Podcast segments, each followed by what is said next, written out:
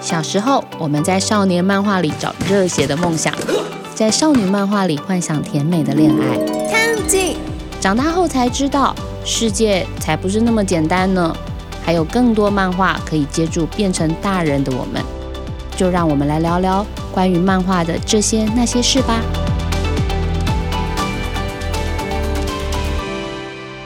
听众朋友，大家好，欢迎收听由静好听制作播出的《大人看漫画》，我是主持人陈怡静。今天是我们的第一集哦。那上一次有提到说，我们这整季的节目呢，会以台湾的漫画为主。今天，今天，今天就是要用台湾漫画来作为起手式了。我先跟大家分享一个，就是 以前小时候跑新闻的经验。就我跑新闻大概十几年，然后这十几年之间，我主要的工作其实是跑教育新闻，同时间我也会兼跑漫画线。但每次只要跟受访者聊起说啊，我在跑漫画线的时候呢，我就会遇到一个很好笑的事情，就每个人就这样看着我，一脸茫然的问我说：“啊，台湾有漫画线哦？哎呦，台湾有漫画哦？”我你们可以理解的，就是这个听到在这里听到台湾的漫画这件事情，绝对不是我们所熟悉的，像《灌篮高手》啦、《名侦探柯南》啊这种，就是很经典，然后大家都很熟悉的漫画。面对这个问题，我总是会有一点有点惆怅吧。那我就会很急着想要去反驳说：“哎，有啊有啊，台湾有什么什么什么。”在我那个什么什么时候还没说出来的时候呢，大家就会有另外一个回应出来说：“啊，大神婆。”啊，央杠死，还有我小时候也超爱的有素兰的《秦国怨灵》。好的，各位大家都知道，这里讲的这些漫画的台湾的漫画，其实都有一点年纪了，请大家不要再透露自己的年龄了，好吗？我们呢，其实台湾这几年，尤其是这十年来，有非常非常多精彩的东西哦。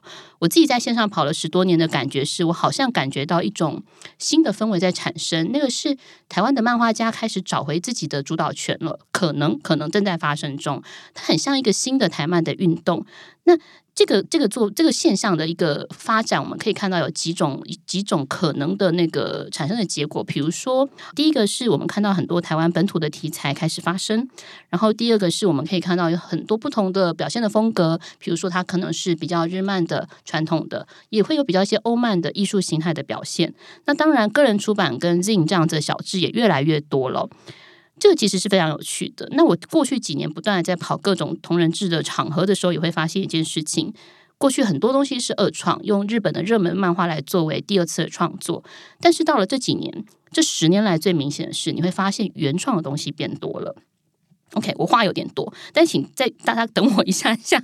我先来简单讲一下，就是说整个台湾的一个漫画市场，它有一个什么样的样貌啊？比如说，我自己的感觉到是，这十年来其实越来越多出现的是青年跟成人可以阅读的漫画，包括出版的管道，它都有了一些蛮明显的改变哦。比如说，过去我们最耳熟能详的东立啦、尖端啦、青文啦，他们其实是代理非常大量的日本漫画。那某种程度，这些传统的出版社，它可能也载制了台湾读者的。口味，但是这十年来，我们看到很明显的改变是，越来越多出版社加入了。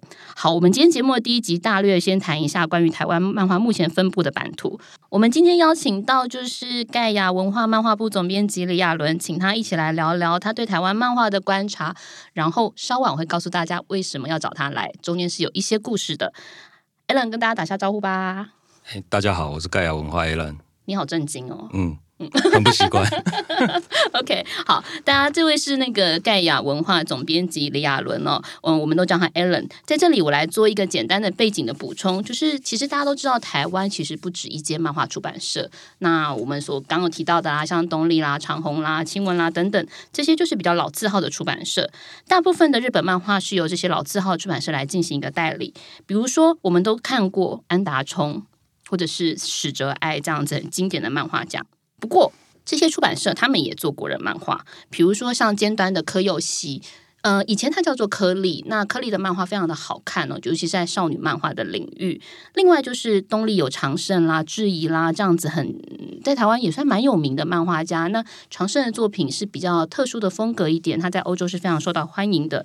那自己来谈一下关于早期哦，早期其实时报文化是一个我觉得很厉害的出版社，在时报文化应该算是台湾最早开始做国人原创的部分。他们曾经有一本杂志叫做应该是嗨吧，对不对？是害还是快乐的样子？反正啊，对不起，我的确会被骂。但总之呢，他们以前有一个很厉害的漫画杂志，应该是害啦。这个漫画的周刊呢，里头有非常多厉害的漫画家，比如说正问、敖又祥、萧炎中、阿推、林正德，他们都是从这个漫画的杂周刊里头出来的。时报周刊、时报文化，它也不只做原创漫画，它也引进非常多的欧陆漫画，这是一个眼光很新潮的出版社。不过这个现象其实没有持续太久，我觉得大概是在我小时候开始读漫画那个阶段，因为日漫大举的进到台湾之后，其实台湾的读者。有一点是被日漫攻占了吧，所以时报文化可能在这个领域上，我只能说眼光走得太早，就像明日报当时开始的时间太早了一样。或许它在现在会非常的热门，但是在那个状态之下，虽然台湾的漫画以日本漫画的市场为主，可是呢，在台湾的同人制贩售会，它就是另外一个现象了。它是非常非常充满创充沛的创作能量。当然，当时也都是一些二创的作品为主，可是这些创作者呢，他会开始画自己的东西，逐渐的开始。以现在台面上比较热门的漫画家来说，就是我们在讲同人制场的大手，比如说盖亚的阿库鲁啦，或者是说在大拉出商业出版的六一七，他们曾经在同人制贩售会上面是非常热门的创作者，可能一本自己的独立出版可以出到有没有一千本呢？就是很厉害。应该有，应该有，对不对？应该有，应该有到一千本，那很恐怖哎！现在漫出版社要卖到一千本也很难，其实。OK，所以你想哦，他们是自己在独立出版的市场卖到这么多的量，那他已经累积了一个非常大的粉丝。OK，那今天邀请到盖亚文化的原因其实很简单，对我来说，这十几年来跑漫画线的经验，我觉得盖亚是在这十年之间最致力于原创的出版社。我我总有的感觉是盖亚的发展好像就是台湾漫画的一个这十年的进程的感觉。总之呢，盖亚一开始是以小说为主要的那个作品，但他们在二零零九年的时候开始投入了漫画领域。第一本出版的就是台湾漫画。那接着中研院主导的这个 CCC 创作集，也是台湾这几年非常有趣的一个漫画刊物。它在从免费刊物要转为出版发行的时候，这是一个。成本极高的出版专案，那整本都是台湾的主题。大家试想一下，在十几年前，我们都还在看好莱坞呢。十几年前我在看的漫画是什么？嗯，十几年前看的漫画应该还是在哦，史泽爱的娜娜超红那个时候。是哦，我年纪好像没有那么大，所以少了。OK。他很胡扯，好，总之呢，那个时候其实还是日本漫画的天下。我我觉得在那时候赶出一个整本都是台湾漫画主台湾主题的东西的人，根本就是疯子这样。但 C C 做了这件事情，然后他希望把免费发行的刊物转成一个呃商业出版，让大家可以在市场上买到。就我所知。当时应该有非常多，或者说他们找过很多出版社，但是没有人敢接手这个案子。我先讲一下 CCC 的样子好了，就是我记得我第一次看到 C C C 创作集的时候，应该是第六期或第七期，然后是在盖亚的书展摊位上。那是女学生制服图录吗？我忘记那那一期的主题哦。嗯，你考到我了。好，没关系。十几年，哎，百年，百年。哦，我知道中研院那时候在展那个台湾女性档案百年特展，对。然后 CCC 的主题就是用不同时期的台湾女学生的制服，对，很有趣诶。你会看到日治时期的，然后可能刚进入民国的，然后到了北一女的那个制服。那大家也都知道，后来呃，盖亚出了一本持有的制服至上，那真的是一个就是你知道台湾疯狂制服迷的爱好的那个标的物这样子。总之呢。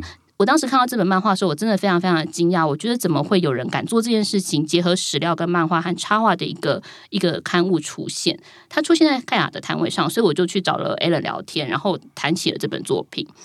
他们接手了 CCC，我相信是一个非常困难的事情。可是 CCC 在这十年之内，为台湾建立了一个非常好的漫画的模样。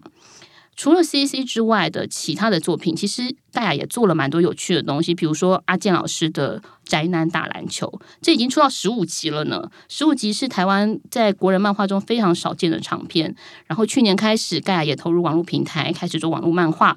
在书店非常辛苦的时代，他们甚至加入了开书店的领域，在台湾漫画基地楼下开了一间基地书店，专门卖台湾漫画。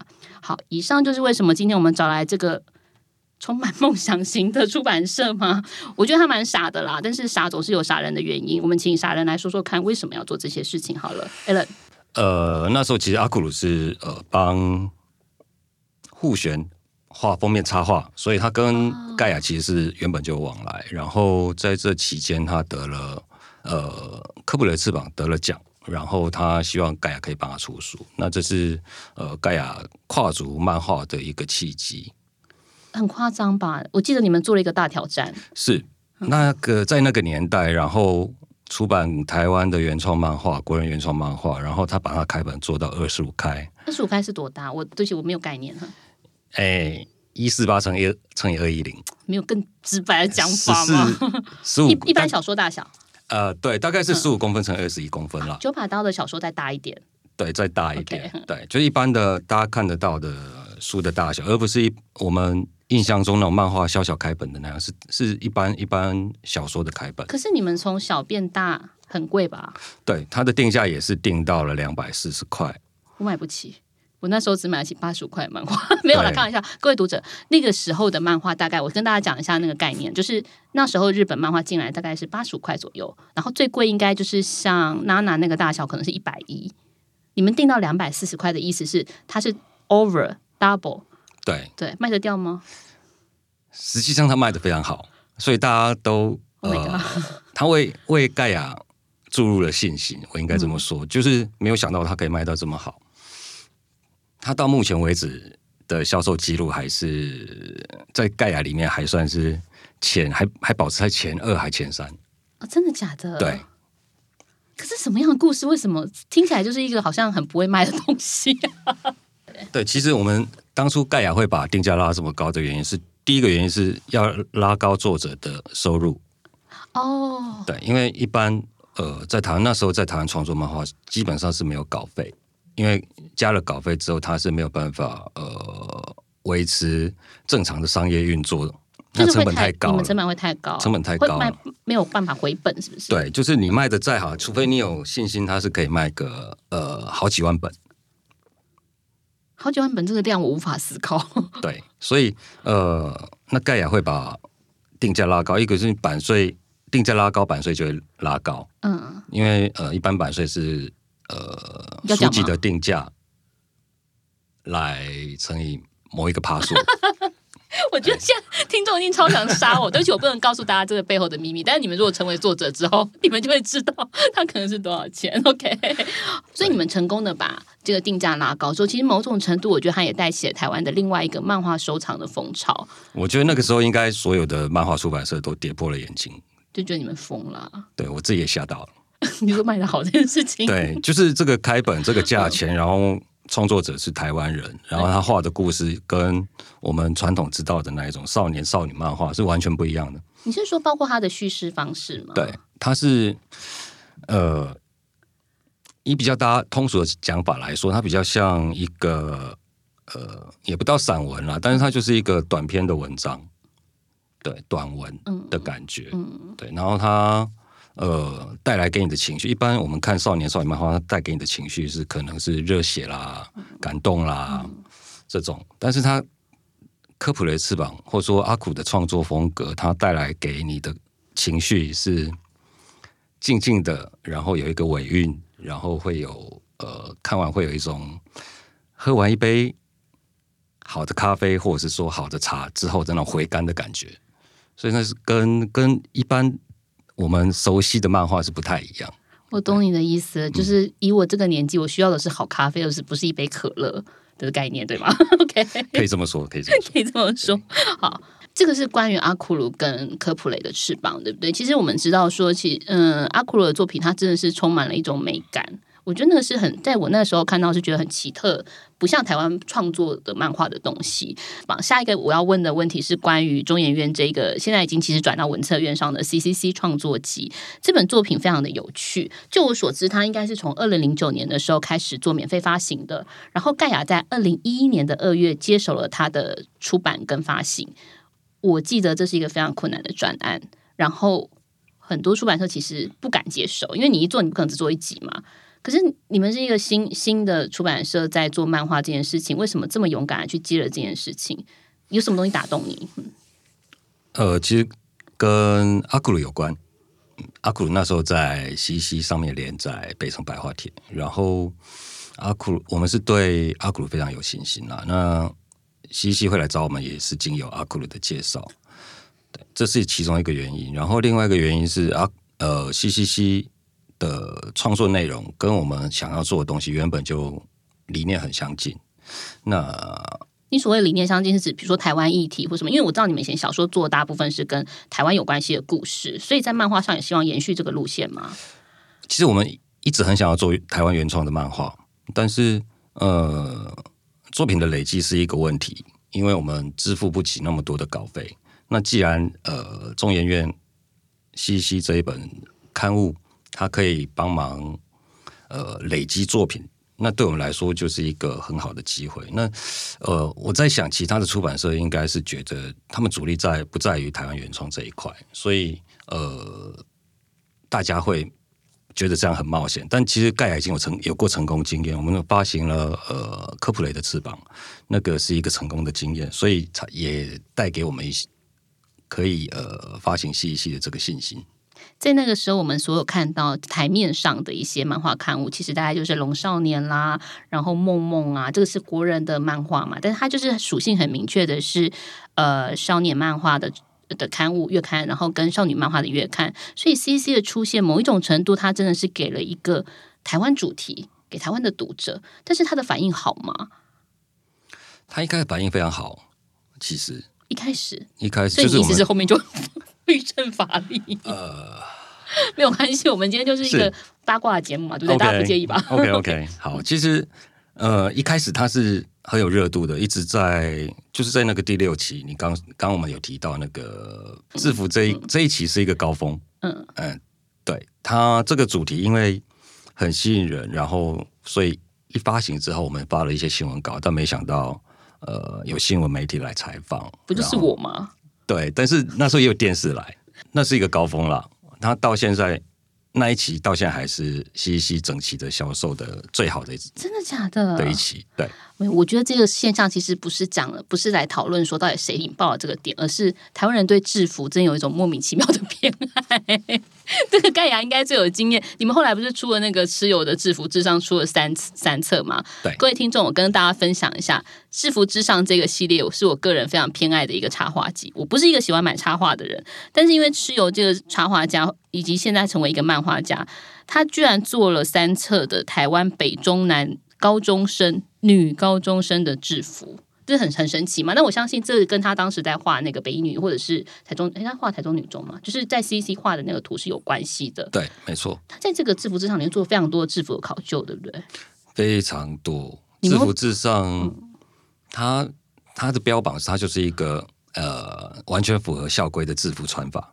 所以你要知道，他其实买买这本书的读者啊，你想象应该会都是男生，对不对？其实都是女高中生在买。他们是要确定说自己的制服没有被乱穿吗？还是他们会觉得 他们的制服被画进，他们觉得很很开心，然后被画的很很可爱哦。所以其实大概六成到七成的购买层是女生。哎，我第一次知道这件事，我以为都是大叔哎。对，其实我们原本也想说，可能应该是男生。没有，其实因为他他的画其实都是很可爱的，因为而且这些画出来的东西是要给学校看的。哦，所以他完全就是不会太过火。然后他当初有标榜一个三不一没有还是什么？我知道，其边其中有一个不能爆乳。对对对对对，不能爆乳，不能有乳沟，然后不能化妆，不能有首饰，还有一个首饰，对，不能 OK 比这样不行吗？不是首饰是那个哦哦，对不起是对不起，他讲的首饰是耳环，耳环啊这种，嗯，戒指啊这种哦，对，就是要很清新的。可是，在取材过程应该很容易被变态当变态。第一集很恐，第一集的时候就是对常被。常被当变态，因为他问的很细，他问的非常细，嗯，对他需要很多的制服的细节。各位，我跟大家讲一下，如果有些人没看过哈，这个细节到什么程度，我记得很清楚，是制服上的扣子、扣子上的花纹，以及百褶裙的格数，还有折数，这些他都是经过考据的。所以基本上呢，如果我没有猜错，蚩尤应该是个处女座的男生，是吗？我忘记了，好不重要。总之呢，那是一个非常厉害的漫画作品。那可想而知，它也是成为，它也是从 C E C 开始衍生出一个想法之后，呃，出现了这三册的画册。我觉得这是一个台湾漫画跟台湾插画的一个新的新的挑战吧。就我们过去没有遇过这样的作品。那这些东西其实都发生在盖亚身上。很有意思。好，那那刚才也有提到说，呃，北北城百花贴啊，或者阿库鲁的作品，其实不是那么的娱乐性质，它读起来很有味道，它是一个有尾韵的作品。那接下来我们想聊一下，a l n 刚刚提到这十年来我们看到的一些关于台湾主题的创作，我不知道大家怎么解读这件事情哦。我自己的感觉是，这十年来漫画好像成为出版出版市场的一个小小的显学。有非常非常多的漫画作品在出现，尤其是大量的台湾主题。那你就去回溯这件事情，跟纪录片也好、电影也好有没有关系？我自己觉得是一个集体的成长的记忆的状态。比如说，在十多年前，我们看到的是《翻滚吧，男孩》、吴米勒这样的纪录片开始出现了。那他讲的是什么事情？都是台湾人说台湾人的故事。海角七号电影获得空前的成功，他讲的也是台湾人的故事，他们的共同主题都在台湾。回到漫画上，这样的时间线似乎也是重叠的。艾伦，你觉得有这个现象吗？有哎，我其实我觉得有，就是在那个年代的漫画，就是尤其是西西这个这个这个杂志，它做了很多的台湾相关的主题的漫画。那时候一出单行本都可以卖的非常好，跟现在比起来，大概是两倍以上的销量。比如说什么样子的台湾漫画的主题？呃，那时候出的《北城白话帖》，它讲的是呃日治时期的台湾，然后上上签，它讲的是呃台湾的一些神话传说跟庙宇相关的。那在那个年代，其实都卖卖的很好，所以有一种台湾人在说故事的渴望。对。包括这些年轻的创作者，他开始意识到说，他的创作不再是天马行空的，他要从他熟悉的地方开始寻找可以做的题材。是，我觉得大家开始在追求自就自我认同了，对台湾的认同这件事情。嗯，连年轻的创作者都是。你看，像左轩画《神之乡》，对，有一个漫画家左轩，他画《神之乡》，画的是桃园大溪的民俗嘛。他自己在大溪长大，那新书发表会甚至回到自己的家乡去举办。这个漫画现在被卖到法国去，是法国一个很有名的出版社叫 Kana，Kana 专门出日本漫画，然后第一本出的台湾漫画就是《神之乡》。这是很神奇。我去年在呃，呃，去年是二零一九年，我在安古兰漫画节的现场看到左轩跟法国读者互动。他的读者不是只有小孩子耶，就是那个包括大学生，甚至是成年的男男子、女子，甚至是阿公阿妈都会来签。就即便他们看不懂台湾的文化，他都会感觉到有一种奇妙的气氛在里面，那很喜欢。这是我觉得蛮神奇的一件事情。所以台湾故事是可以卖的啊。可以啊，当然可以。致富之上也其实也卖到很多地方，日本、韩国都有卖出去。对，那甚至像甚至呃，应该今年吧会改拍成影视电视剧吗？是可以说出来吗？可以吧？哎，各位，我们又有独家新闻了。我真的是觉得我自己蛮会跑新闻的哈，没有开玩笑哈。总之，恭喜你们，这是一个很棒的事情。谢谢。所以会请谁来演？这个还不知道，那我可以点将吗？我应该没有选择的权利。OK，好，没有关系。如果可以的话，我想要许愿许光汉来演里面那个男大学生。嗯，许光汉大家应该都知道，他就是《想见你》的男主角，好帅。好，OK，呃，OK，好，那我理解了。所以这个这个部分，除了说像《神之乡》这样的作品，应该也有。你很喜欢的那个什么龙泉侠是不是汉堡包？哦，龙泉侠大战迷雾人。我记得你曾经说过，如果你小孩上了国高中的时候，你会推荐他这本作品。为什么？他有什么厉害的地方？我觉得汉堡包很会说故事。这个作品名字在讲好不好？龙泉侠大战迷雾人。听不懂，他是布袋戏吗？还是？对他其实内容讲的是布袋戏。然后大家我不知道大家知不知不知道有一个纪录片叫《红盒子》啊？我知道。对，然后呢？呃，他其实讲的也是类似这样的一个故事，但是它不是纪录片。他，我觉得汉堡包把呃这个台湾的布袋戏的历史，用一个很巧妙的手法，很他融他这个主角，他融合了台湾的两三位布袋戏大师的真实的背景，他把它融合起来，成为一个新的角色。然后他利用这个角色，带出了台湾这近百年来的。布袋戏历史，那很厉害，很厉害。很多后来这个呃，因为跟中医院那边合作，我们有做一个呃，把《龙泉侠大战迷雾人》拍成真正的布袋戏的短剧。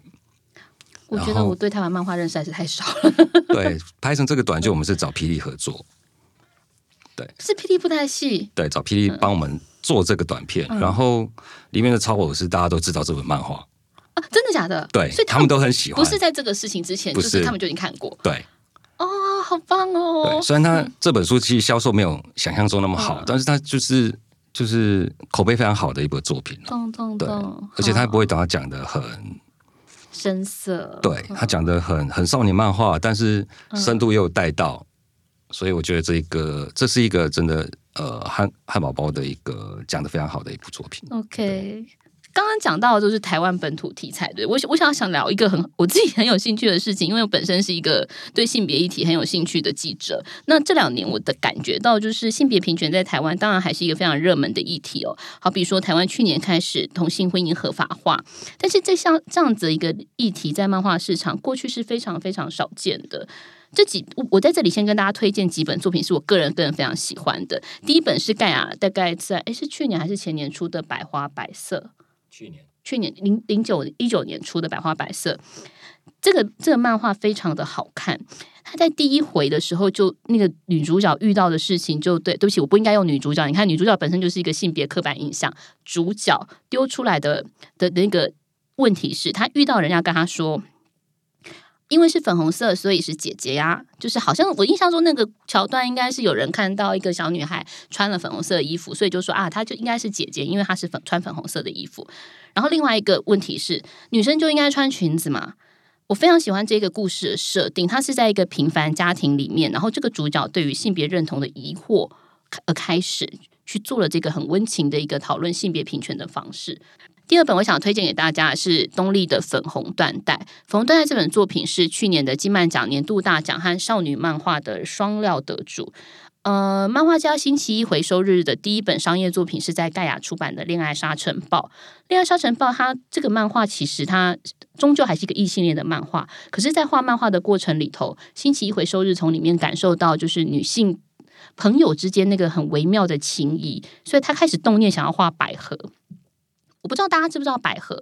百合在日本是一个非常流行的用词，在台湾现在也开始热门了。所谓的百合指的是女性之间的感情，不是说两个人一定要发生什么性关系哦，而是很有一种难以言喻的爱。比如说，我跟妈妈之间可能会有百合的情节，我跟今天朋友之间也会有百合的情节。最常见的有可能是国中的时候，我们会跟女生一起手牵手去上厕所，类似这样的事情，其实也是很百合的一个情节。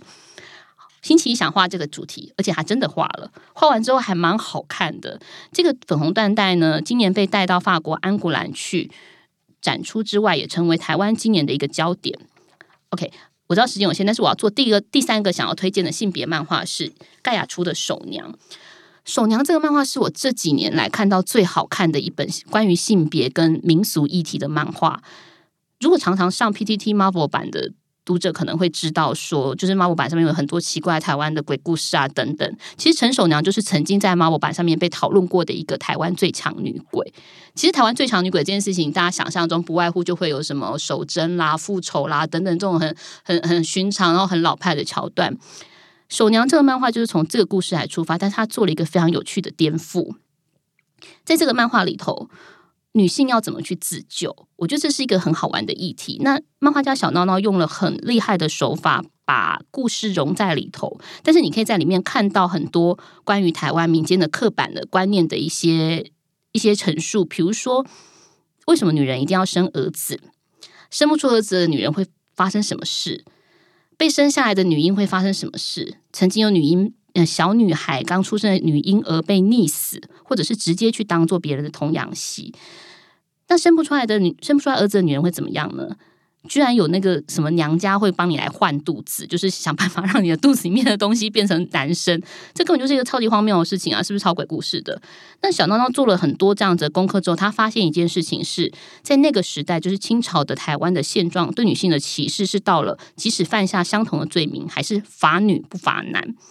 这个漫画很有趣、欸，就是我觉得盖亚其实蛮勇敢的，不只是挑战了台湾议题，你们挑战台湾的很多刻板印象。你这个漫画出来会被骂吧？婆婆们就会觉得你们在这里颠覆传统干嘛？我就是要你生儿子啊，我就要你生小孩啊。Allen 分享一下。OK，其实好吧，直接老实讲，其实盖亚没有那么多禁忌了，我们也不会想着说，哎，因为这个题材很很政治化，或者是说很颠覆传，很跟很跟。嗯，违反传统的呃价值观，价值观，而就去排斥它，或是不出这不出这个漫画，对我们来说，就是所有的创作都应该被尊重。然后，既然它已经成型了，就表示我们在它初期我们就认同它，所以才会它才它才会长出来。所以，呃，我们，所以你你说为什么我们会赶出？其实这对我们来说很自然。你们没有想过说出了可能会被嗯爱家联盟，对不起，爱家联盟或者是等等的团体来打压，比如说百花百色这个事情一出来，你不怕？我超怕的，不要来骂我啊！不要来我脸脸书上灌爆我。不会啦，不会啦。我觉得在台湾目前的这个创作环境下，应该其实应该不会。你不会怕爸爸妈妈来骂你们说，哎，你们是在鼓励同性恋啊？不会啊，我觉得呃，被骂也不用害怕，因为我觉得这个是一个未来的一个。价值观的趋势了，就是它是真实存在的事情嘛？这就是我们为什么今天要这么认真推广性别平权的原因。是那比起来硬邦邦的东西，我确实觉得漫画相对好读，因为我读完之后我有很深刻的感受。比如说我读《守娘》的时候，我心里是很难过的，就是这个小女孩，这个女主角她没有缠小脚，其实她是为了奔放的人生嘛。可是她因为没有缠小脚这件事情，却会引发很多的社会关注。然后觉得哎，你的是不听话啊，嗯，你就是不会听话等等，这是一个很伤人的事情吧？或者说你得 get 不出来啊？这是为什么？这是在本来就不应该再有这样的东西。所以我觉得漫画家小闹在这件事情上做一个非常厉害的陈述，可能跟他自己本身有兴趣的议题有很大的关系。你们未来还会持续在做类似的性别议题的东西吗？会，嗯，会，就是我们不会去排斥这个东西。其实，在讨论作品的题材。呃，我其实我们刚刚很多提到的都是跟 C C 创作集有关的题材了。那呃，这部分在目前这个阶段下，其实盖亚不会有太多的呃干涉，或是说呃不会有太多的呃说我不要这个，我要这个这样的这样的呃沟通。懂，对。所以呃，只要是在 C C 创作集。创作集上面刊出，然后我们认为它是好的作品，我们都会想要呃把它出版成单行本。哦，那如果在这个性别议题上，我还可以推荐一个不是 C C 的作品，但是我自己非常喜欢，就是现在在盖亚的原漫基地网站连载的《东京人夫》，是不是米奇曼的《东京人夫日记》？就是。我们台湾有一个漫画家叫米奇曼，他因为前两年的时候太太被调到日本去当员工嘛，就去日本上班，所以他就跟着太太去了，然后就开始了一系列他怎么样在东东京成为一个人夫的工作，比如说他要帮太太做便当啦，跟太太怎么样在工就是变成是女主外男主内的生活。我觉得那个作品好精彩，好好玩哦。对他一直在放闪。他在放闪，他一直在放闪。我知道那个感觉，但是很有趣啊，因为他也颠覆了传统日本的价值观，也颠覆了台湾的价值观。对，没错。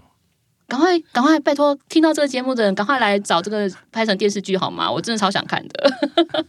OK，好哦。那嗯，谈到改编跟影视化，其实这几年也有蛮多好玩的东西。比如说，嗯，我们去年看到的那个改编成电视剧的《用酒干嘛讲》，《用酒干嘛讲》最早也是一个漫画嘛，就是漫画家阮光明的作品。那另外就是今年引发很多话题的《天桥上的魔术师》，这个是改编自吴明义的小说，在。电视剧还没有出来之前，他们先做了漫画跟漫画原稿展。可是这几年哦，最大的跨界合作案应该是盖亚跟直剧场的合作。我很有幸，我很有幸，非常非常幸运的参与了这里面的一点点过程。我先跟大家在这里做一点那个背景的说明。剧场系列是王小弟老师的团队的作品，一共有八部剧。那大家比较熟悉的，应该会是收视率很好的，像《荼蘼》《天黑请闭眼》，还有《花甲男孩转大人》。这个企划当时非常的庞大，我还记得，呃，应该播了一整整整整一年吧，就是八部剧这样子。那在计划一开始的时候，就已经决定要做漫画化了。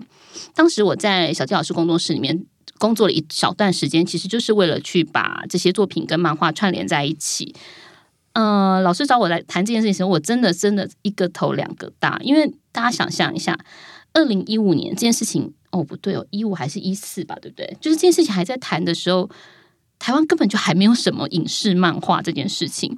然后我带着一个企划案里头有八部剧要变成漫画。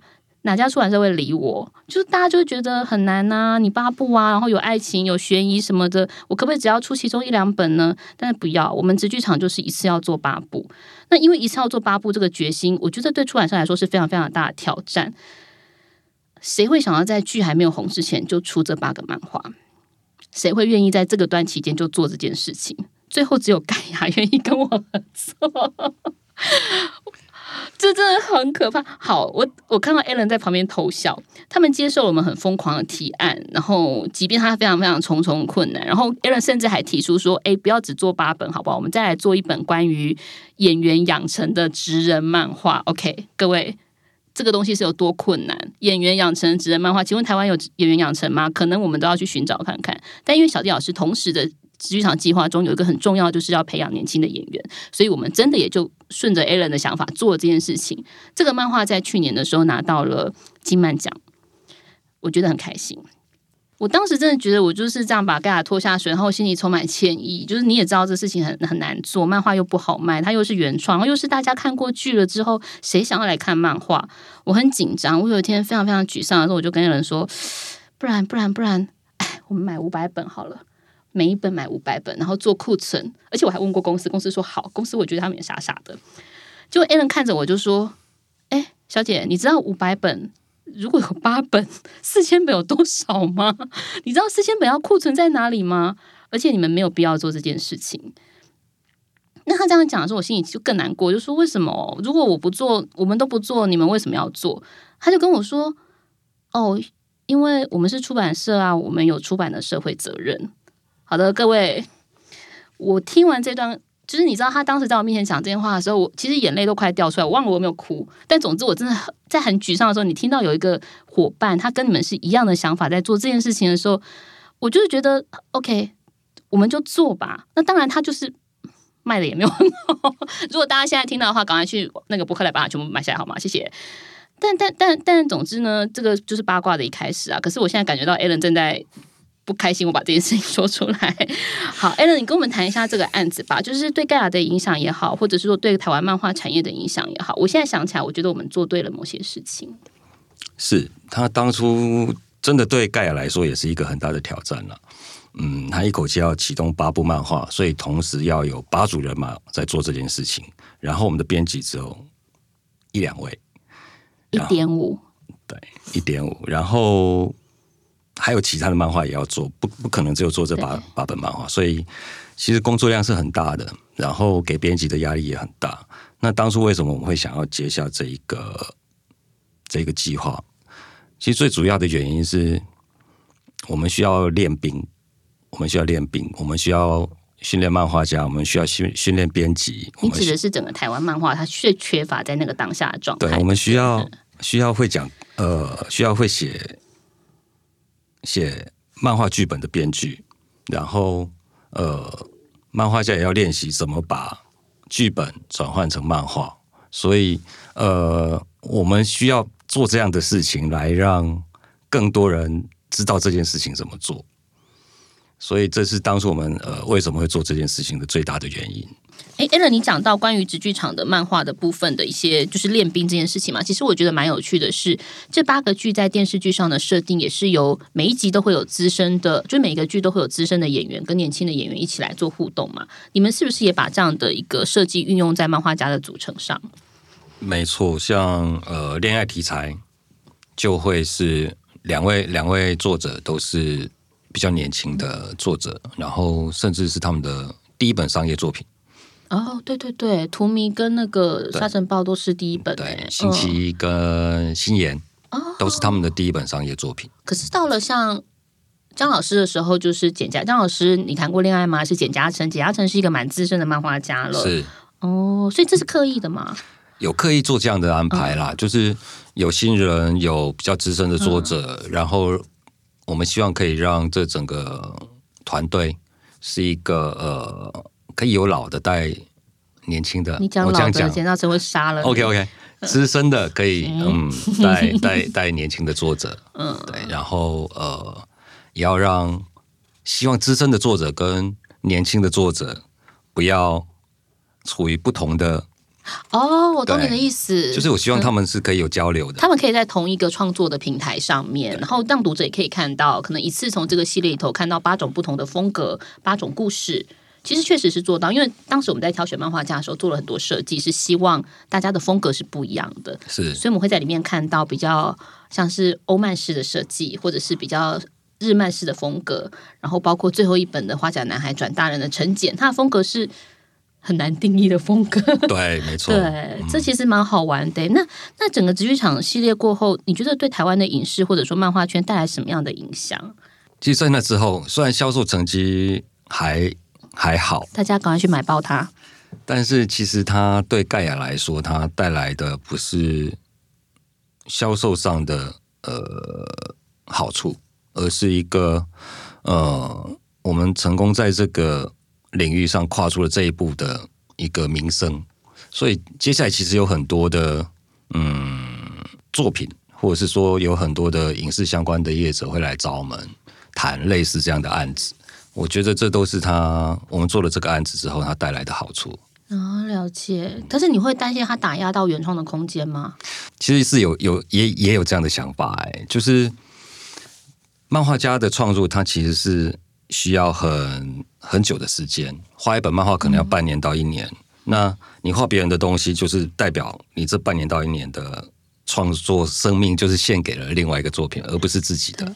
但我其实我我是觉得这些都其实是必要的，就是你可以透过别人的。专业的编剧写来的剧本，然后你可以学习到说，呃，我要怎么说？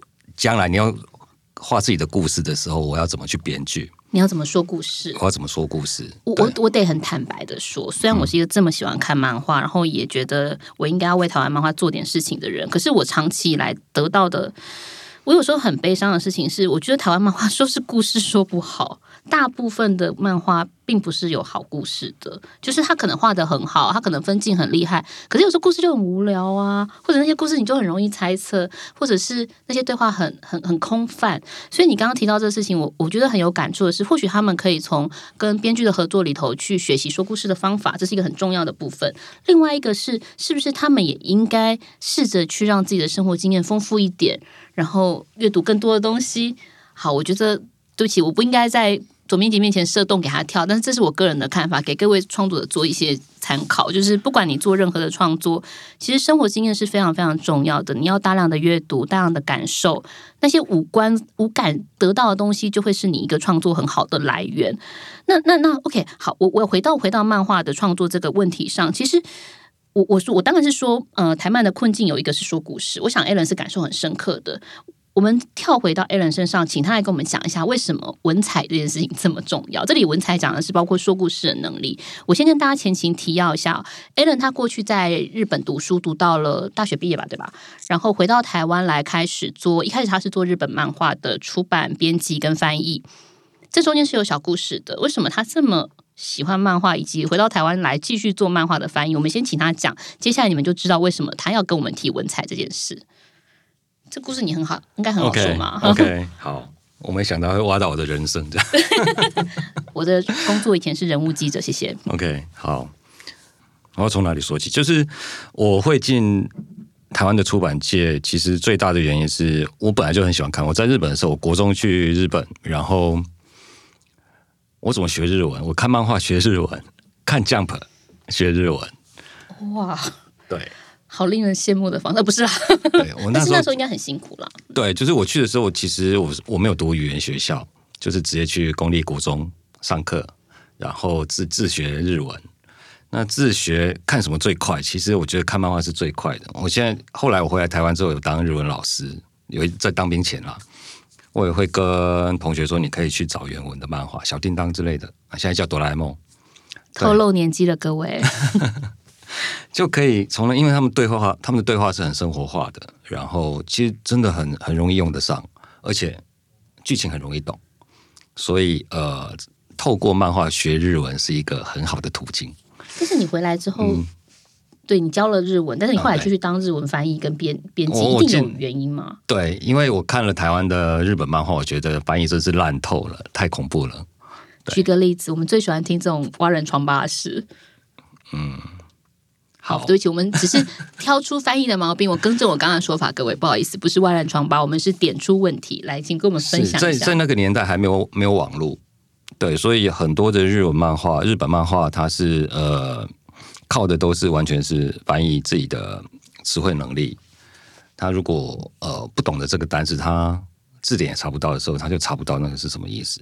最经典的就是呃美国的大都会美术馆，然后他翻译他用音译，音译成梅托罗什么美术馆，这中间的关联是什么？就是他是用音译，然后他就用音译把它直接把它翻成中文，然后就变成什么梅托罗波里斯美术馆之类的东西。那不是挺荒谬的吗？是，但是没有人知道啊。那你们看得懂这个漫画吗？就他原本是讲一本讲很很专业的美术相关的漫画哦，然后所以里面我有很多传呃很知名的画作，或是艺术家，或是美术馆都会出现，但是这个没有 没有网络，其实很难查。嗯嗯，而且他在日本，他这个都是用片假名来表现，所以他根本就看了大，我觉得。台湾人看了应该都是一头雾水，不知道他在讲什么东西。比如说，我可能不知道谁是米开朗基罗，对，他一定不会这样翻，就是你无无法连接这个漫画里头在讲米开朗基罗。对，所以但是原本是一个很专业的职业漫画、职人漫画，你看起来就会觉得就是小孩子看不知道在讲什么鬼。我就是因为看了这些东西，我就觉得很气，所以才会呃进了台湾的漫画出版社，我试图想要呃改变这样的东西。对，那时候是这样子。但是也在那个过程中，其实你可以理解到说，嗯，文字对于漫画来说的重要性。当然，但我不是说文字会凌驾于漫画，而是不管任何的漫画出版或者漫画作品来说，其实你文字还是一个很重要的东西嘛。你怎么说故事，你台词怎么写？对，嗯，你后来会发现到一些台湾漫画有类似的问题吗？比如说，呃，是不是受到太多日本漫画的影响？是，就是台湾的漫画家，因为大家小时候都是看日本的漫画，然后。就是台湾翻译的漫画，那里面会出现很多的日式中文。嗯，这个日式中文影响了现在我们的原创漫画家，所以很多的台湾漫画家他在写分镜台词的时候，他会不自觉的用上这个日式中文。我不懂什么叫日式中文，就是比方说趁现在。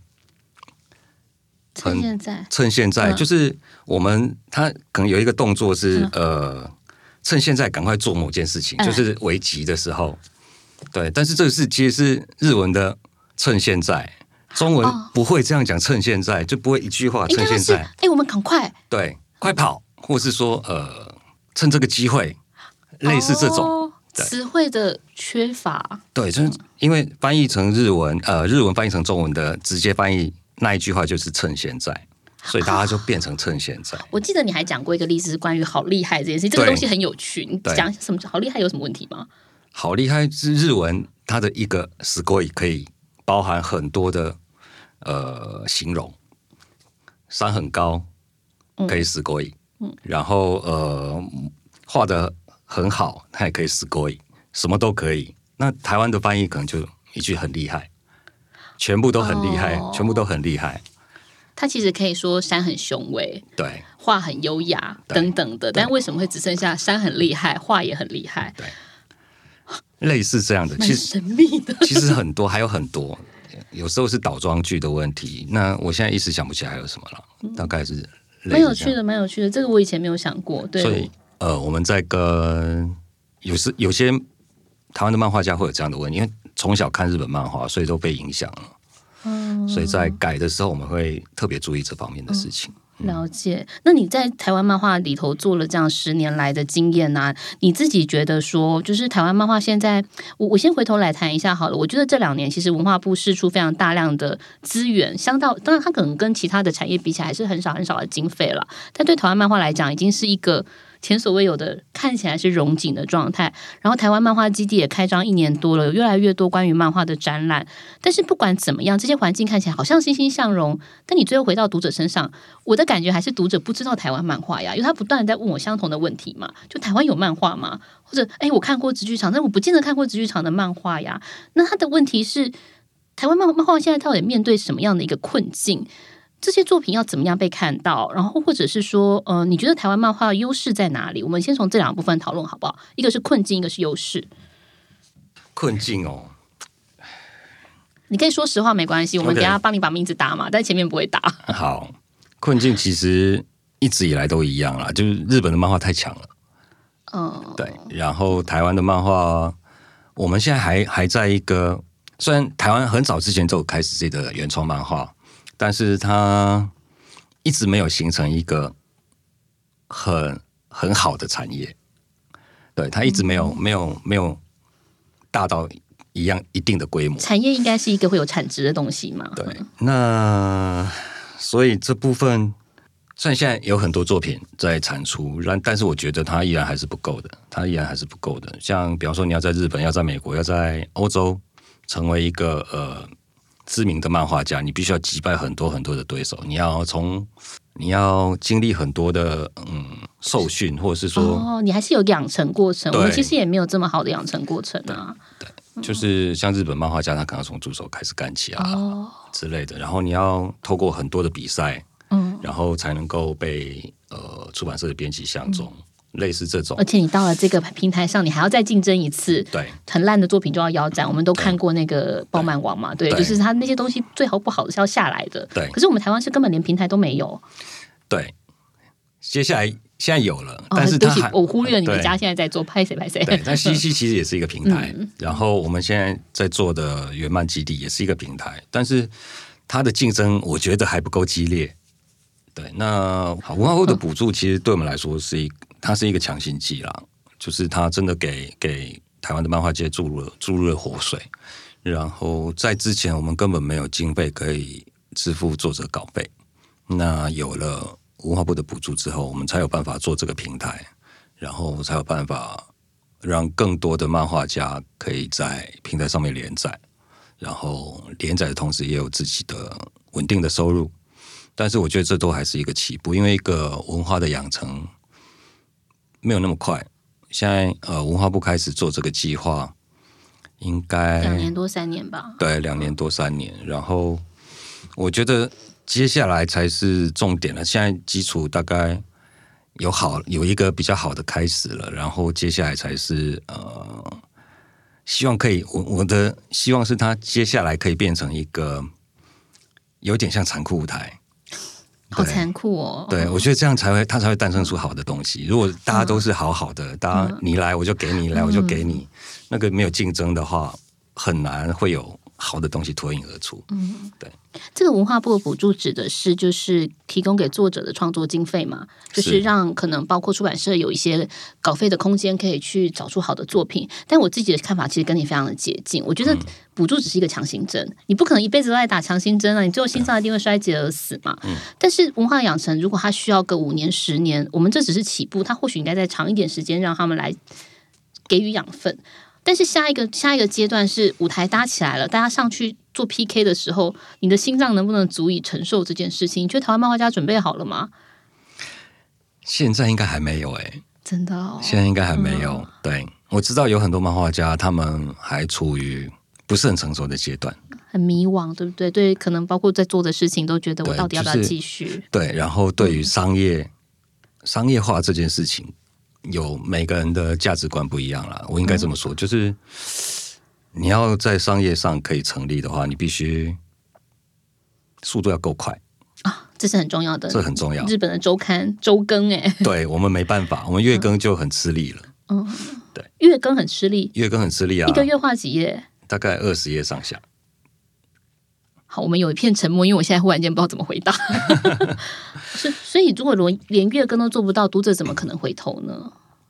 对，所以呃，但这这其实牵扯到很多层面了。比方说，日本可以做到周更，可能是因为它有一个团队，它的产业链够大，它的稿费足够高，它可以请这么多人来完成一个一部作品。那其实有很多很多的嗯原因在里面，但是我们就结果来讲，我们只看结果的话，它就是产量不够快速，不够多。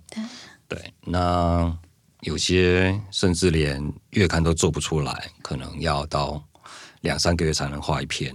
那这个，我觉得在商业上的竞争力就非常非常的弱。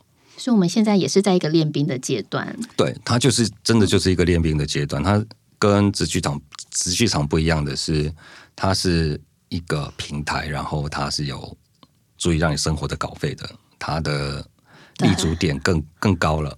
对，然后它更有机会成为一个良性的竞争舞台。我们现在比较像是在这个文化的建立的过程的一个练兵的状态。是，我觉得你有一个非常有趣的形容，你觉得现在是一个花园的状态，有人不断的灌溉，对，然后呢，在等什么？在等天气变好。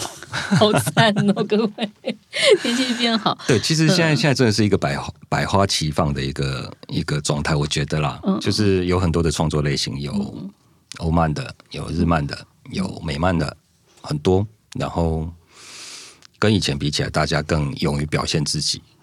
对，那真的是有很多的创作风格，只是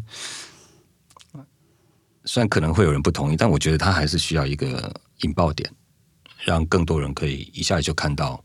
哎，台湾原来有这么棒的漫画。我们现在做的偶尔会有，但是它就是很难，对，就是很难，偶尔会有的意思是说，那个作品可能忽然间红了一下，但它就很难持续下去就。没有了，就没有对了啊。像其实虽然制服至上不是啦，它不是它是插画，但是它那时候确实很红。然后北城百花帖，它也在那个年代卖的非常好，对，对。但是就是一般人还是不知道，它就不够足以不足以变成一个台湾可能百分之六十以上的以上的人都知道的一个作品。北城百花帖已经十年了耶。对，哇，我们真的还有很长的路要走哦。不过或许吧，我想引爆点可能，如果文化部可以继续在做这个投资，或者说我们讲补助也好进去，然后出版社们越来越多人愿意做台湾漫画，它或许有一天真的就会凝聚起那个力量。因为过去时报出版做，但时报出版那时候实在太少人做了，现在不是，现在各家都在做。虽然是彼此你们会变成很大的竞业关系，可能你们原本的优势，盖亚原本的优势会因此而消失，但没有关系啊，这是一个残酷舞台啊，是你们也要去接受这个残酷舞台的挑当战啊。然当然是来，我们引述一下刚才 Alan 的，嗯、对这个台湾漫画现况的看法。现在是一个百花齐放，等待一个好天气的时机。那我自己的感觉是这样子啦，好天气的时机，当然除了说政府的补助、创作者的努力，然后出版社的用力，还有一个很重要的是，我很希望读者们也可以来跟我们一起。来了解这些世界，就是了解台湾其实有非常多有趣的漫画的存在。那或许在这个机会之中，你会发现你也是可以去协助那个好天气到来的时候哦。在这一集里面，我们谈了非常多的台湾的漫画。那节目进入尾声之前，我想要先来小聊一下一个事情，就是除了台漫之外的台湾漫画市场。这话有点，这句话有点拗口。我的意思是说。台湾漫画市场当然不会只有台湾漫画，而且长期以来它都不是主要的 主主要的市场的内容。以前都是欧都是日漫为多嘛，可是这几年我们会开始看到一些比较呃，我觉得特殊的漫画，比如说。我我的年纪大概是哎，要在这里报年纪嘛？好，不要讲。总之，我这十年来有很多新的漫画可以买。这所谓的新的漫画，已经不是只有日漫了。我开始买欧漫，然后开始买美漫等等，然后也有一些比较大人气的日漫，我就很喜欢这些东西。那在这个部分，我们可以聊一下关于说漫画的形式。在这些漫画里头，我们可以看到的，比如说我们最常听到是漫画。漫画指的就是日本式的漫画。那我们一般用日漫在形容它。那另外一个最近很流行的是 BD，BD 是法文里面漫画的缩写，一般被广泛用来作为形容欧陆的漫画。comic 也是一种漫画的形容，comic 嗯、应该是来自于美语吧，美语就是美美。美国的那个美国的那个漫画的形容，通常我们把它称为美漫，这边就会包括像漫威英雄啊这样子的一个漫画类型。相较于美漫哦，其实欧漫这几年在台湾开始累积出一些读者。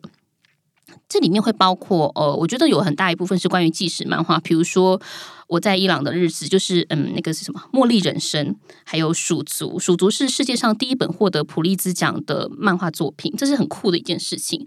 那当然，除了这几个标签之外，还会有一些什么图像小说啦、视觉文学啦。总而言之，你们到了书店，你就会看到奇奇怪怪、各式各样的各种 title。对我来说啦，不管怎么样，这些东西全部都是漫画，只要它是叙事性的图像。但是如果我们今天想要做这些分类上的一个简单说明的话，我想 Alan 也可以帮我们解释一下，你自己觉得我们如何从这些标签中去定义不同的漫画是什么样子的？再不然我以后就全部教大人的漫画，大家都不要吵我。可 是我不能这样自己决定，不好意思，跟我们谈谈好不好？这个部分。好，其实我觉得比较接近日本漫画的叙事方式啊，或者是说美漫的叙事方式，它以大家比较能懂的方式来说，它就比较像是大众小说。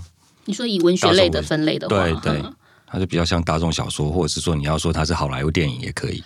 哦，那像 BD 或者说欧洲漫画的这种形式，它就比较像是散文或者是诗集，比或者是更 heavy 一点的，对。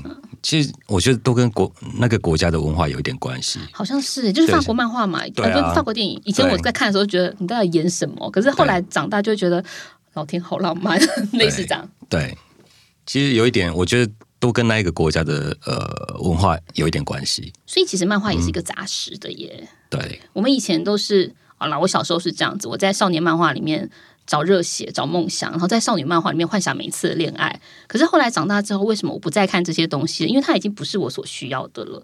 长大之后，我想要看到更。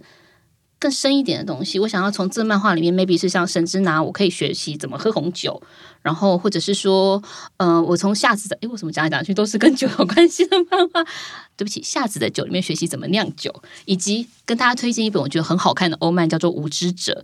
这个漫画讲的是一个漫画家到葡萄园去学习酿酒的故事。对不起，我们下一。哎，对不起，我下一集不会跟大家介绍酒，好不好？因为我个人只是喜欢喝，但不见得我会酿，然后我也不会一直透露这件事情。总之呢，这些都是很厉害的漫画。那它其实存在在不同的世界上，用不同的叙事方式。以刚才我们讲的那个《无知者》那个漫画，它是一本欧漫，它的创作者自己本身应该是我不知道他有没有工作，总之他花了一整年的时间在葡萄园里面跟跟跟酒庄的老板相处，诶，然后他就把他学习酿酒那些知识全部都记录下来，变成一本纪实漫画，我觉得超酷的。台湾的酒庄不就是应该去找这些人合作吗？你笑出来了，你觉得这个点子不错，是不是要出吗？是可以啊，可以出，可以啊。还有另外一本叫做……哎，我现在一时想不起来。总之，台湾有很多，我觉得这几年开始出现很多类似好玩的，不只是日漫类的风格的漫画。嗯，但是我知道你也出日本漫画，是 出了一本对，不多不多。不多你以前出了很厉害的《古物兔丸》啊等等，那在别的出版社的时候，是好。我觉得跟各位讲一件事情，我去年看到最最最好看的日本漫画是出现在台湾原创漫画出版社盖亚，但它是日本漫画，那本漫画叫做《濑户与内海》，这是我去年的日漫的第一名哦。这本漫画其实非常非常很奇怪啊，对我来说，就是他的故事在讲两个高中生 坐在河 海滨，反正就是坐在每天都坐在河边讲一些狗屁三的事情，然后不断的在对话，不断的对话，他非常像一种。我不知道该如何形容，因为我很喜欢电影那个《Before Sunrise》and《Before Sunset》，就是两个一男一女不断的在路上走路，然后一直讲话，一直讲话这样子。那些对话太精彩了。只是这本漫画是两个男生，然后但他不是毕业楼，所以我觉得盖亚还蛮妙的。你们出这个漫画，我觉得挺勇敢的。谁会想看呢、谁会想看两个大大男生在那边每天在那边脸笑味啊？呃是 你自己为什么会出八本呢？还不是三本？其实其实这本漫画很厉害，它其实其实是非常厉害。我们可以呃，就刚我们聊有聊到漫画家需要的不只是画技要好，对他的文采也要很好。那这个这一这一本书的作者，他就是一个我我不得不说他是一个天才，他的哦对话太厉害了。对他对话，他所有的对话都是相声。你是说日本的相声吗？对，嗯然后他就是一个一个吐槽，然后一个装傻嘛，对，那而且他持续了八集耶，这是我觉得他厉害的地方。对，然后他最后的伏笔是会让人家鸡皮疙瘩掉满地的那一种，但是我们不能在这里说出来，因为我看到最后的时候，其实我非常非常非常的感动。对，这个很厉害，它是一个真的是一个很厉害的一个作品，所以我们当初才会想要出它，但是其实我当初第一次看到内容的时候，我是很害怕的，因为它的内容。它这个要翻译真的是太难了，因为它跟牵扯到这一个国家的搞笑文化，然后它的语言文化，还有它的生活文化，你要都懂得这个，你翻译出来的东西那个笑点才会在嘛，然后你才会感受到它的深意。对，然后它里面甚至还有一篇长头诗，长头诗哎，对，然后我要把它翻译成中文，这个对我来说就是一个很大的考验。所以我们当初为了这一套漫画的翻译，真的是吃尽了 吃尽了苦头。对所以我们又可以回到刚刚一开始说的，有好走的路，你们为什么老是要走难走的路呢？沉默超过五秒钟，这个问题真的很难回答。好，我今天其实这讲起来就很有一点有一点，你不要怕肉麻，我们都理解。好，其实真的是很肉麻啦，就所以我不太想讲。你就讲嘛，没关系，反正我们现在又不知道有谁在听，大家今天搞不好只有一位听众，你就说吧。好，其实其实每一个工作，我相信大家都一样了，就是对自己的工作抱有一种，你不是纯粹要赚钱嘛，你要有一些使命感，你要对他有一些梦想，你才会做得久，然后你才会做得好。那所以我们就保持着这样的信念了。很浪漫呐，这不就是我现在坐在这里为了这个节目花很多时间的原因吗？？OK，讲出来就有一点有一点不好意思，对。我跟各位前情提要一下哈，今天来的这位来宾李亚伦先生，他从来没有接受过这么长的专访，好累哦。对他现在很累，因为他其实平常是一个话非常非常少的总编辑，然后他今天真的是完全被我们熬来的。我觉得这可能也是他对这件事情的热情，因为他知道我们现在在做的事情未来一定会有意义。OK，好，对不起，我这句话也很肉麻。那来到那个节目的结尾了哈，我也已经感觉到从黑人身上感觉到一个当翻译的痛苦，也当 也也也感觉到那个当编辑的成就感了。我觉得这完全可以呼应到就是我们今天的主题，就是一来台湾其实是有漫画的，二来是嗯，即便是漫画，它也需要一个好的故事跟好的文采，它才会是一个好的作品。那我自己看过非常多的漫画，然后我看过对白极度无聊的漫画，也看过独白极度无聊的漫画。后来我的心得真的是，请大家真的要多一点自己的生活经验，你就可以把一些东西变成是真实的东西。所有的创作其实它都是来自于真实的故事，不管你今天是一个虚构故事也好，或者是一个非虚构故事也好，一定都是来自于真实的情绪。节目的尾声，我想讲一个小小的小小的故事，来回应到今天这一集的主题。我们这一集的主题是不要再问我有没有台湾漫画了。香港有一个漫画家叫刘广成，他前一阵子告诉我说，呃，日本大有日本漫画家大有生平，大家可能比较少听到大有生平的名字，但是他其实非常有名哦。大有生平是那个大有克洋，就是阿 K 亚创作者的名的儿子，那他自己的创作也非常的精彩。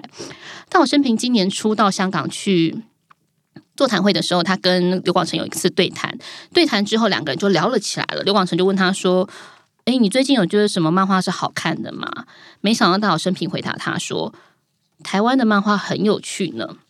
然后第二件事情也是刘广成告诉我的，在今年初的法国安古兰国际漫画节上，刘广成当时也去参展了。他在台湾馆附近逛的时候，听到有日本的可能是编辑或者是读者，就是在台湾馆附近非常非常兴奋的说：“啊，台湾的漫画将来在亚洲漫画上一定会占一席之地。”他们的漫画多样性、原创性、艺术性，应该可以化解日本漫画高度制式带来的发展的瓶颈。刘广成当时非常的惊讶，我听到这个小故事的时候，我是非常的感动。我们这十年来的努力，好像真的有人看到了耶！虽然我不是一个漫画创作者，但是我觉得这十多年来在台湾漫画里头感受到的是一种要去摆脱了传统可能被日漫所框架到的一个漫画的市场跟漫画的创作经验。艾伦，你经历过非常多的书展，你也去过很多的国家不同的书展，跟不同国家的版权交手过，能不能告诉我你感受到一样的氛围吗？嗯，我觉得。台湾确实是，呃，开始走出自己的漫，呃，应该怎么说？就是台湾有开始在萌芽，呃，关于自己的漫画文化这件事情。对，就是我觉得每一个漫画是，就是不管是日本的，还是欧洲的，或是美国的，他们的漫画创作都是跟他们的文化息息相关。那台湾之前，呃。可能自我认同还不够，然后受日本的漫画的影响太大，所以一直走不出这个框架。但是我觉得近年来啊，大家一直在寻求台湾的价值，或者是说台湾的身为台湾人的自我认同。这这这件事情，我觉得越来越明显。那我觉得它也呈现在漫画的创作上。所以这个，我觉得它是未来是有很大的可能性的，但我们现在还在还在摸索，对，还在摸索。那希望未来可以真的有台湾的漫画，呃，产生，应该这么说吗？或者说台湾的文化，就会台湾会成为一个有自己的样子的地方了。对你有想象过十年后的台湾漫画吗？或者想象你好了啦，十年后你还在这个业界吗？你在做些什么？你身边有什么样的事情？我不知道哎、或许我已经不在了。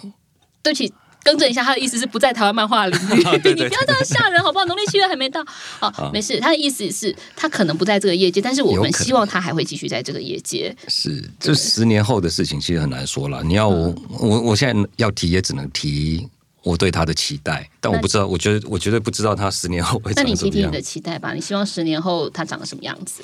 我觉得台湾漫画可以是一个引领台湾娱乐或者是说文化的一个领头羊。对，就像不管是美漫或者是日漫，或是甚至欧漫，他们在漫画是一个呃娱乐创作的源头。那我希望台湾的漫画之后也可以走到这个地步，就是台湾的漫画一开始连载，然后或说它漫画本身卖的很好的时候，后面就有一串电影、电视、游戏跟着它一起走。对我希望十年后台湾也可以走到这个样子。你不问我吗？你不问我十年后就想要做什么吗？十年后你想做什么？我希望我还是继续看漫画，只是那时候可能要戴老花眼镜了吧，不然可能看不太清楚。现在现在有戴了吧？没有，我现在戴的是眼镜，请不要听他讲，我是戴近视眼镜。好那我们今天节目就到这里，就非常非常谢谢 Ellen 来跟我们分享这么多心路历程，甚至被我们挖了一点人生故事。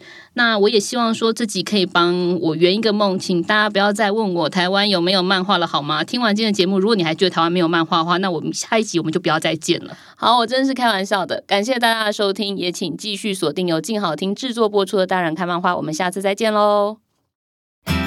想听爱听，就在静好听。